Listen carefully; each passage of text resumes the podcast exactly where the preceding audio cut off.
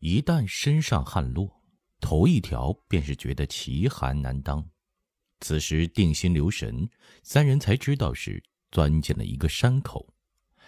天上的星星被一层薄云盖了，混混沌沌，可见东壁西壁都是大山。虽说算不上立陡危崖，高高的处在紫赭色的天空下，有一种压得人透不过气的样子。满山都是黑森森的杂木，看光景，松、柏、象、杨各色都有。夹山的风里头像带了霜，一阵吹来，袭得人手目脸僵，彻心凉透。呼啸如潮的松涛在暗中涌动，老树枝丫就在头顶疯狂的摇动，发出怕人的。吱吱咯咯声。王尔烈见永眼石头人般的坐着，慧儿抱胸缩颈，瑟瑟发抖，振齿之声喋喋作响，一头思量主意，问慧儿说：“咱们的官房文书没丢吧？”慧儿说：“没，没丢，没来及缝鞋里，在我挂襟里呢。”爷的印呢？真凉啊！我揣在贴身小衣里了。有钱没有？半晌，慧儿才答道：“呃，有一点儿，是十五爷在黄花镇赏我的一只钗子，能，能换两吊。”永眼正自想着心事，听慧儿说话，心中不禁一叹，想说话又抿紧了嘴儿。瓦尔烈说。两吊也不是个小数目，指着深山老林里头没当铺兑钱呢。见永眼一直沉默呆坐，呵气暖着手，又问道：“十五爷，乏了吧？这里忒冷的了，能勉强再走吗？”永眼的声音在夜地里显得有些忧郁。也乏也冷，不过我里头是狐皮背心儿，也还支撑得。我一会儿想阿玛、额娘，一会儿想济南，一会儿又想现在冻饿潦倒，光怪陆离，变幻莫测，有点像戏，不信他是真的。王尔烈笑说：“彩云楼阁，一弹指，幻化为虚。以您的身份受这样的挫磨，真也是人间奇事啊。”我原想在黄花镇受了一场惊，不会再有那样的事了，也不料还有个恶虎村。不讲孟子说的“天降大任于斯人”那大道理，我的童年郑板桥送我一幅字，写着“吃亏是福”，也就耐人寻味了。书本子上读不来，自家磨砺出来，这学问怕是更有用些。永琰点头称是，笑说：“我见过那幅字，这是个有意思的人。皇阿玛叫阿哥们都分派差事，也有个魔力的意思在里头。”他还要往下说，慧儿在旁突然惊呼一声：“有狼！”一下子扑在了永琰怀里，缩在他的腋下，浑身发抖。王尔烈和永琰像被谁掀动了机簧，霍地跳起身来。永眼已是撤枪在手，顺着慧儿手指方向看去，却在下山道上有个黑黝黝的家伙在蠕动，约莫离人五丈远近，小牛犊子般大小，行动似乎不很灵便。因为山口逆风，这畜生竟没听到坡上头有人说话，踉踉跄跄的又上几步，警觉的站住了，一双酒杯大的眼睛似黄似绿，闪闪的微微发光，动也不动望着这边。慧儿眼尖，低声颤颤地说：“是只豹子，嘴里头叼着不知什么，是鹿是羊，看不清。”王尔烈也低声说：“十五爷别忙开火，看看动静再说。”三个人捏得满把是汗，和豹子对峙相视，只有一袋烟的功夫，那牲畜喉咙里呼噜了一声，将黑线样的尾巴甩了一下。蛮不情愿地侧转身，跳入了榛树丛中，一阵响动，去远了。王尔烈以手夹额说道：“ 好险呐！”慧儿也说：“天爷，这是山神诱惑我们十五爷啊！阿弥陀佛，南无观世音菩萨娘娘。”虽然虚惊一场，但这里是不宜再逗留了。眼见天色更暗，显示将近放暑的时分，连道上大石也难以分辨，下坡路又格外难走。三个人，王尔烈在前，永远居中，拉着慧儿，手牵手摸索着，一步一步往下挨。听到前头鸡鸣，都是心头一松。这是离村子不远了。不知不觉间，天已经亮了。三个人走出一身汗。微曦曙光下看得清，依旧是身在万山丛中，陡路下来的山窝里横着一个小村庄，只可有八九户人家，俱都是柴扉茅舍，沿山一溜排开，房后是层层梯田，房前一条径尺小道蜿蜒逶迤，通向山下，没在了暮霭云海之中。环顾周围看时，三个人都站在冻得结结实实的冰面上，棋盘样劲儿的田埂，冰中倒茶微露，原来是一片高山腰里的水稻田。再回头看来路，但见怪石嶙峋，荆棘针莽，蓬生掩护，是一条依着山洪泻道修的石头小道，天梯般直向峰顶伸去。不禁都暗自咂舌，昨夜是怎么走过来的？似乎只在一晃神间，天色已经大亮了。王尔烈觉得亮得快，沈多行事才明白，这个村子地势极高，东边山口开阔，西边南北两峰间山梁平缓，是个朝阳的地方。天赐的一片山窝地，余土肥沃，山水从峰边绕过来。改成了稻田，见土园门户前大柳成行，空场上结草堆垛，鹿石碾盘井臼一应俱全，静静地卧在薄溪之中，甚是安谧恬香。王尔烈不禁暗想：真是个读书的好地方。正要说话，永眼笑说：“柳暗花明又一村。”好去处。慧儿看着二人形容，瓦尔烈一身绛色袍褂，竟都是刮破的三角口子，左一片右一片挂在身上，一说一动，浑身破布乱飘。永眼也是一般形容，辫上发上粘的都是草结儿腰里竖着的子弹条半悬着晃荡，腮边还刮破了，带着一条细细的血痕。两个人都是灰头土脸的，犹自不觉。慧儿刚要笑，立刻想到自己低头看时，裤脚也裂了一大口子，棉鞋也沾了花，忙弯腰去摸时，官房文书还在，这才放心了。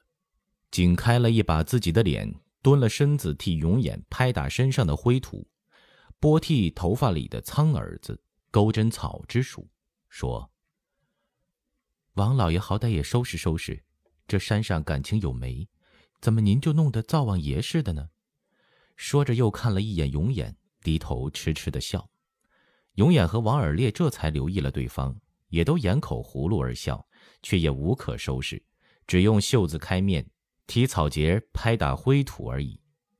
听见村里有动静，永眼笑说：“现在最要紧的是吃顿饱饭，歇歇，弄清楚我们在哪儿才好打算呢。”我这阵子饿上来了呢。王尔烈说：“那边有人出来打水，村里有炊烟就有饭。十五爷，咱们讨饭去吧。”慧儿指着下山路口一家说：“我看清了，那一家人家烟冒得早，就去他家。要再有什么凶险，逃着也方便些。”他替永言把枪子弹儿掖进了挂襟里，系在腰带上。又说：“也把枪掖袍子里，这么着进去，一见您就吓得咋呼起来了，可怎么好呢？”一时收拾停当，慧儿看看仍旧不成模样，却也无可设法，只说：“见了人家有针有线就好弄了，趁着人少，咱们叫门去。”说罢，三人向村里走。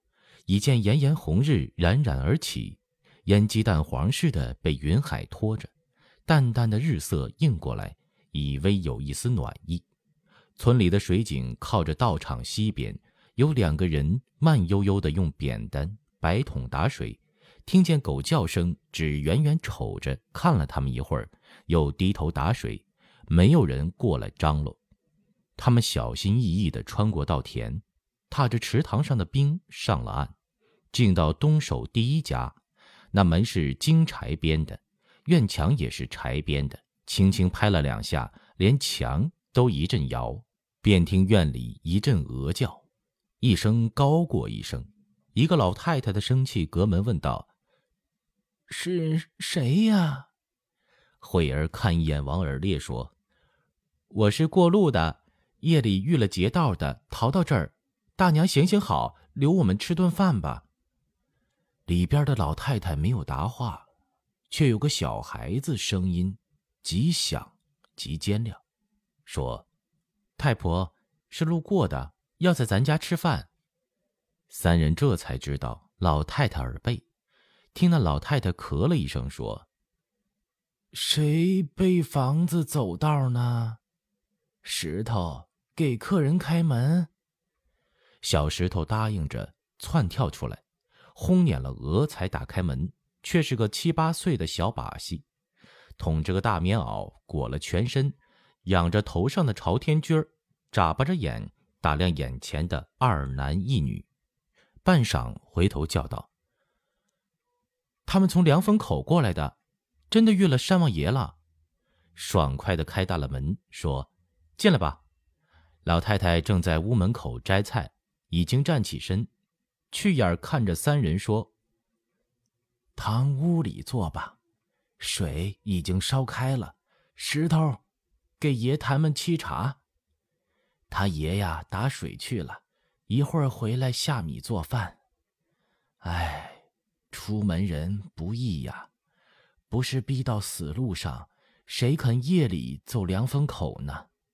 不易呀。”念叨着，由三人做了。仍旧摘干菜，这是三间低矮的茅草房，全都用板石垒起，泥皮封得严严实实。因为朝阳，又在村口，并不显得狭窄朝暗。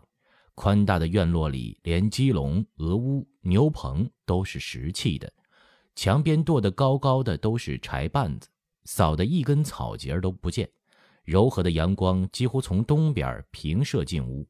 石桌子、石墩子、石头神案子、石头神龛，静静地晒在那里。一落座，便觉得心里踏实平安。永眼见石头忙着在东间灶里添柴加水，寻话问道：“老人家贵姓啊？”“呃，啥？”慧儿大声说：“你姓啥？”“哦，俺姓石。”石王氏，他爷叫石栓柱，打水去了，一会儿回来。慧儿又大声问道：“您老多大岁数了？”这下子老太太听清了，叹了一声说：“哎，九十九了，该死了，棺材板都放朽了，坟坑也刨好了。”老不死，老不死，越老越不死，阎王不收啊！哎，三个人惊异的对视一眼，这石王是怎么瞧也过不了八十，想不到这么高寿。小石头端着大茶碗，每人上了一碗茶，笑嘻嘻的说道：“野茶。”山里头的黄芪叶子做的，喝吧。别听我老太婆的，她今年一百一十一了，明年你再问，他还是九十九。三人不禁相顾骇然，却是谁也不相信。王尔烈屈指算了算，大声问道：“吴三桂，你知不知道？”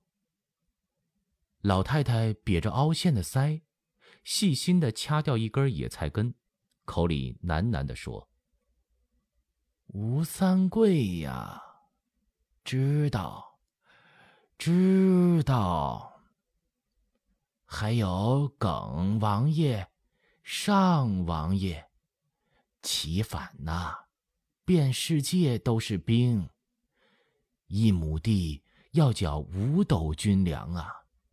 那年我十七。”刚出阁，他大爷爷还没出世啊，那世道不好，一斤盐要一斗米换，豆腐涨到七文钱，我坐月子只吃了一斤豆腐，红糖也没有，造孽呀！我活了九十九岁，再没经过那年月了。他说的正是开国之初的三藩之乱，这的的确确是一百一十多岁的老人了，事件都记着，年头全乱了，仍旧固执的认为自己九十九。民间原有些忌讳，三个人听他絮叨早年，脸上不禁莞尔。趁他说话，惠儿寻石头要来针线，站在永琰的身后缝补衣裳。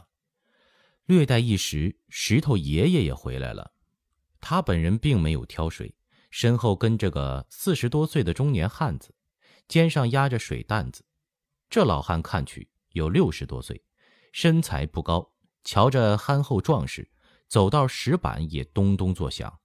小石头欢蹦乱跳的迎上去喊：“七叔，帮着掀缸盖又嚷着：“爷来客了，打凉风口夜里过来的。”老栓柱只冲三人笑了笑，却对壮年人说：“山娃子，过你四婶屋里，就说有客，叫他烙几张煎饼送过来。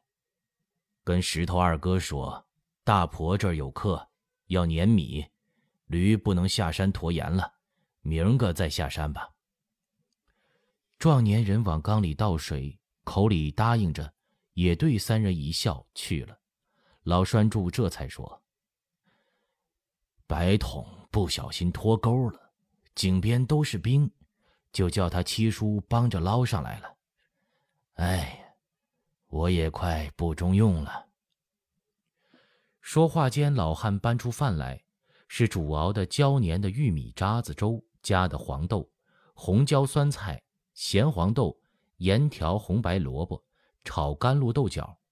都用大的出奇的老粗瓷碗盛的缸尖儿，溜出的小米棒子面窝头金黄金黄的，小的也有一拳来大，还有一把洗净了的葱，一碟子豆瓣酱，虽是山农粗饭，倒也琳琅满目的，大冒着热气。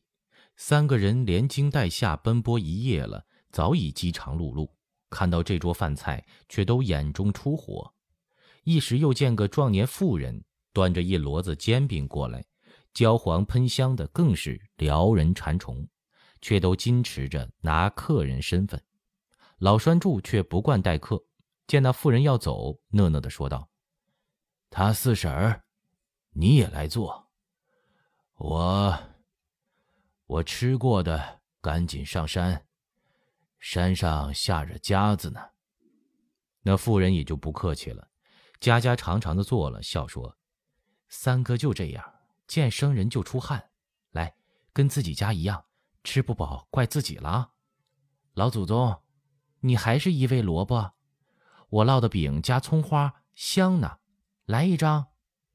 说着递煎饼，老太太却推开了，说：“你别管我。”永琰取过饼，卷了葱，学着慧儿的样抹了酱，咬一口，赞道：“嗯，香。”果然是好，那四婶笑说：“果然，原来这个饼在你那块叫果然，这个名真排场。”众人听了都是一笑。